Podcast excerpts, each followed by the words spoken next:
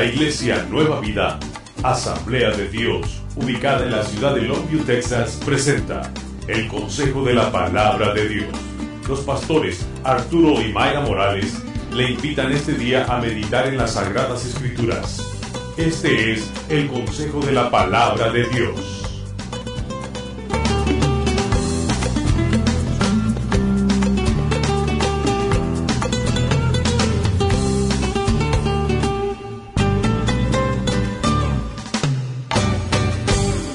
Dios es un Dios perfecto. Dios es un Dios absolutamente perfecto. No hay nada de imperfección, no hay ni un solo error. Nunca lo ha habido ni nunca lo va a haber.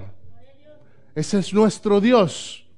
Es el Dios al que ser, hermano, si no si, mi, si el Dios al que yo sirvo fuera imperfecto, sabe, pues mejor busco otro Dios. Pero gloria a mi Dios, que Él es un Dios perfecto al cual puedo depender de Él, puedo depender de su perfección, puedo depender de su justicia y no de mi justicia. Eso es lo que la Biblia, ese es el mensaje del Evangelio, hermano. El mensaje del Evangelio es que lo imperfecto estaba condenado. Dios, que es perfecto, mandó a su Hijo, que es perfecto, para restaurar a lo imperfecto. Ese es Dios a que servimos.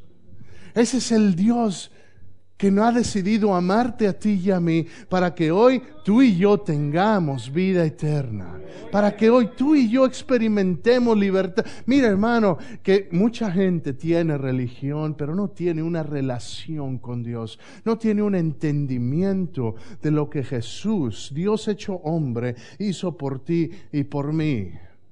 Pastor, esto suena evangelístico. Déjame decirte una cosa, hermano. La iglesia necesita saber que Cristo vino para darnos vida y Jesús mismo dijo, y vida en abundancia. ¿Por qué será que a veces vivimos atados, cargados, vivimos con, con, con, con, una pesadez y pareciera que la vida a veces toma lo mejor de uno? Pareciera a veces que las circunstancias se lleva lo mejor de uno. Y quiero que sepas una cosa, no estoy diciendo que no vamos a tener problemas. El miércoles leíamos en Juan que Jesús le dijo a sus discípulos, en el mundo tendréis aflicción. En el mundo vas a sufrir, en el mundo voy a sufrir. Oraba el hermano Antonio sabiendo que algunos estamos pasando por situaciones difíciles, sea económicas, sea en familia, sea enfermedad.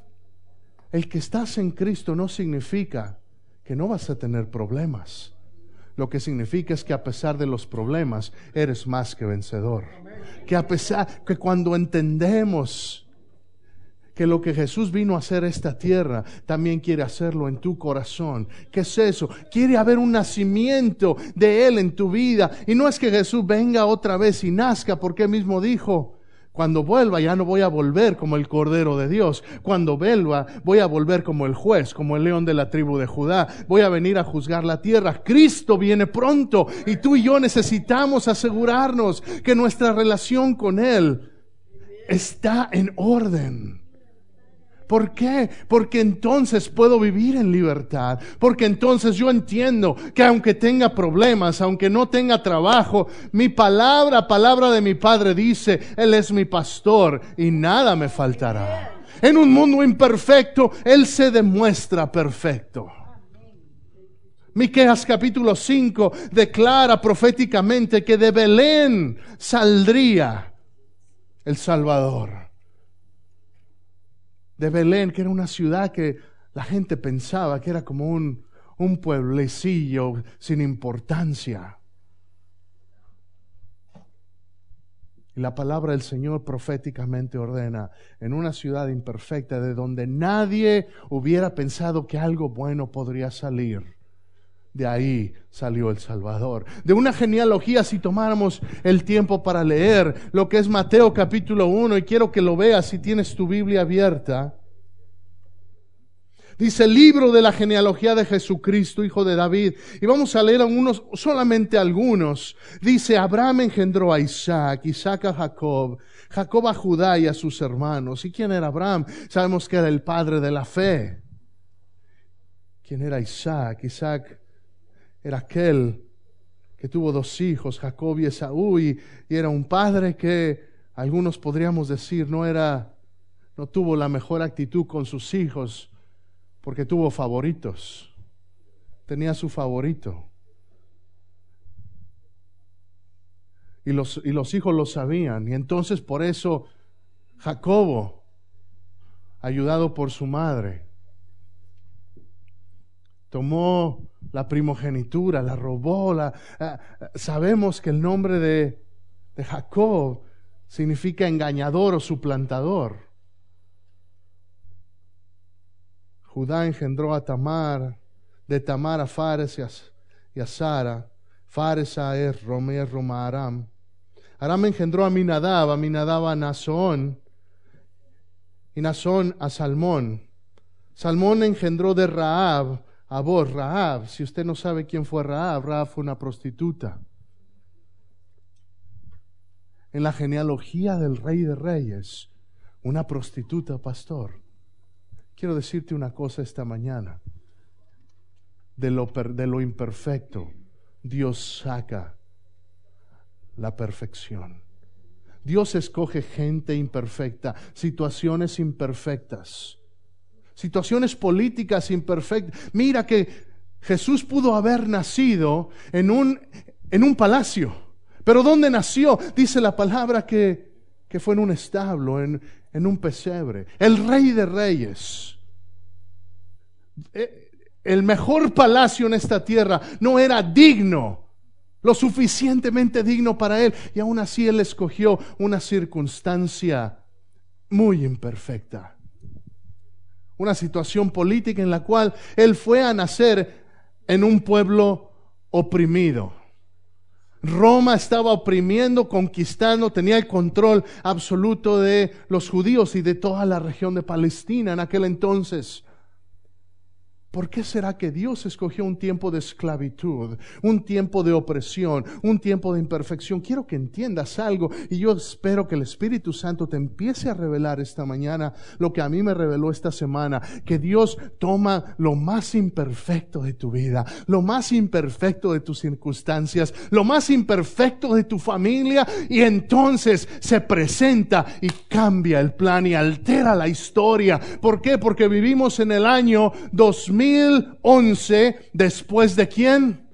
Después de Cristo, no es después de Buda, no es después de Mahoma, no es después de nadie, excepto después de Cristo. ¿Por qué? Porque Él viene y altera la historia. Y yo te pregunto a ti, ¿Él ya alteró tu historia? Él ya alteró, ya cambió tu genealogía. ¿Por qué? Porque a lo mejor algunos pensamos, no es que yo de dónde vengo, mi padre era así, mi abuelo era así, pues entonces yo también, ellos eran borrachos, mi madre, siempre ha habido divorcios en mi familia. Hermano, es tiempo que sepas, cuando Jesús se presenta, todas esas maldiciones se terminan y entonces tú tienes un nuevo comienzo. Tú puedes empezar a vivir una vida en libertad. Alguien debería darle gloria a Dios porque ya no estás atado a los pecados de atrás, ya no estoy atado a que si mi abuelo fue infiel a su esposa, a que si mi papá fue infiel a su esposa, yo no voy a ser infiel a mi esposa. ¿Por qué? Porque Cristo ya nació aquí, porque Él ha venido a destruir todo yugo de esclavitud. Soy libre. En lo imperfecto, Él se hace perfecto en las situaciones más difíciles de una familia, de, un carpintero. Un carpintero es eh, eh, un obrero, alguien que no tenía gran, gran estatura, gran posición socioeconómica. Y ahí Dios en su soberanía decide mandar al rey de reyes. Yo no sé lo que habrá pensado José al cargar a ese bebé. Si decirle hijo o decirle mi salvador. Yo no sé qué habrá pensado. Yo no sé qué habrá pensado María cuando, cuando, lo llevaba o cuando lo amamantaba. Yo no, yo no sé, pero, pero debió haber habido un gran temor, hermano.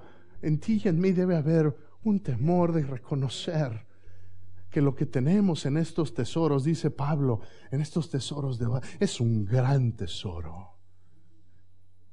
Dios se hizo hombre, Dios se encarnó en Jesucristo para que tú y yo tengamos esperanza. En un mundo imperfecto, ya estoy terminando, en un mundo imperfecto,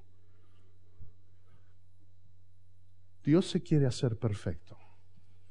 Y esta Navidad, como cualquier otro día, porque todos los días yo celebro que Cristo nació, como cualquier otro día, tengo que recordar que Él me amó tanto que se hizo hombre en un mundo imperfecto. Quiero que leas un versículo conmigo. Vamos a 2 Corintios.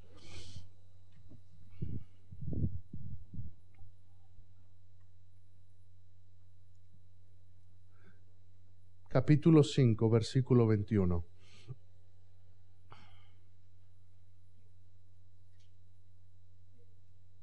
Segunda de Corintios, capítulo 5, versículo 21.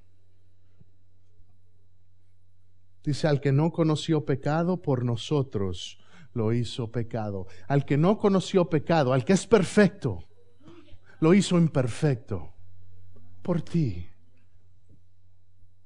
Cuando Jesús subió a la cruz, Él era perfecto. Era sin pecado. Y la gracia de Dios lo hizo que tomara tu pecado y mi pecado. Si celebramos que Jesús nació, ¿para qué?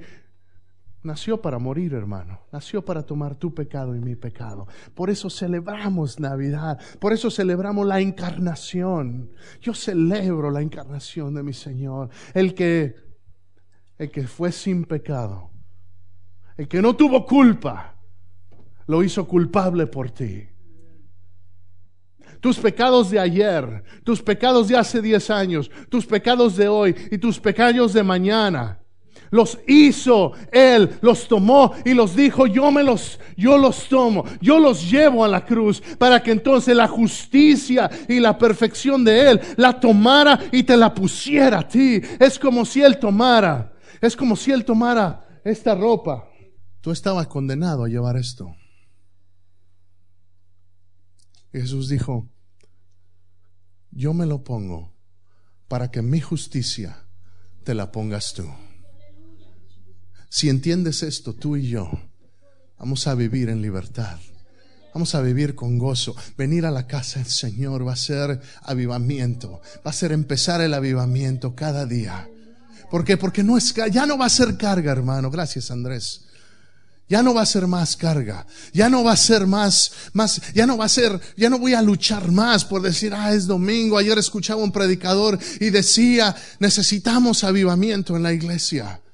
Y la realidad es que si está lloviendo y tus hijos te preguntan, papi, vamos a ir, preocúpate porque entonces tus hijos ya saben que a lo mejor no estás dudando en ir a la casa del Señor si la palabra del Señor me mueve de tal manera, el amor de Dios me ha cambiado de tal manera que es inevitable para mí venir y cantar al Señor. Aunque tenga problemas, yo puedo levantar las manos. Aunque tenga dificultades, yo puedo exaltarlo. Porque el que fue perfecto miró lo imperfecto y me puso su justicia en mí. Ese eres tú. Ese eres tú esta mañana. Esta mañana.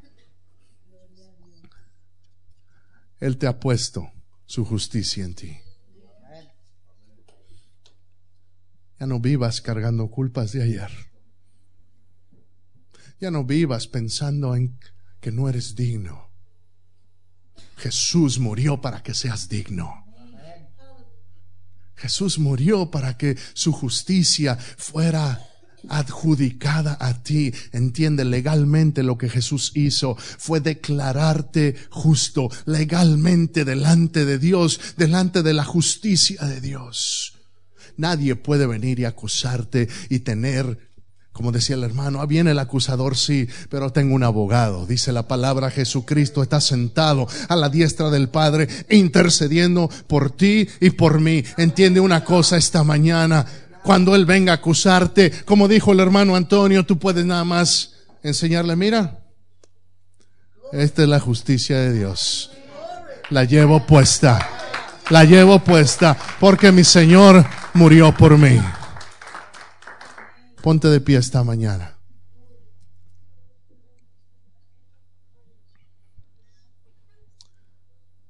Te voy a pedir que cierre los ojos un momento.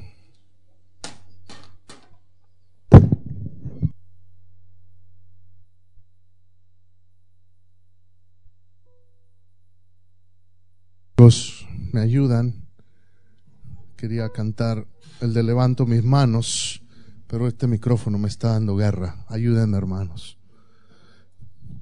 En un mundo imperfecto, Dios quiere tocarlo, tocarte a ti para hacer tu realidad perfecta. ¿Significa que todo va a salir bien? No, significa que tú vas a tener la paz de decir, el Señor está conmigo.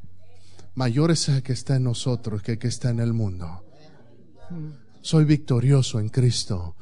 Romanos 8, dijo el hermano Antonio. Por eso le dije, ya predicó él, me, tomó mis, mis citas. Romanos 8, no hay nada que te pueda separar de la desnudez. Hambre, escasez, tribulación, nada te puede separar del amor de Dios. Y aún en todas las cosas, eres más que vencedor. Cierra tus ojos y decláralo, soy más que vencedor. Cierra tus ojos y decláralo en fe esta mañana. Soy más que vencedor. El que era perfecto se humilló de tal manera que vino a un mundo imperfecto, una situación política imperfecta, una familia imperfecta, de una genealogía imperfecta. ¿Para qué? Para tocarte a ti y a mí. Si hay alguien esta mañana que diga, pastor, yo he dejado que la imperfección de mis circunstancias me robe el gozo. Yo he dejado, pastor, que las cargas de la vida me quiten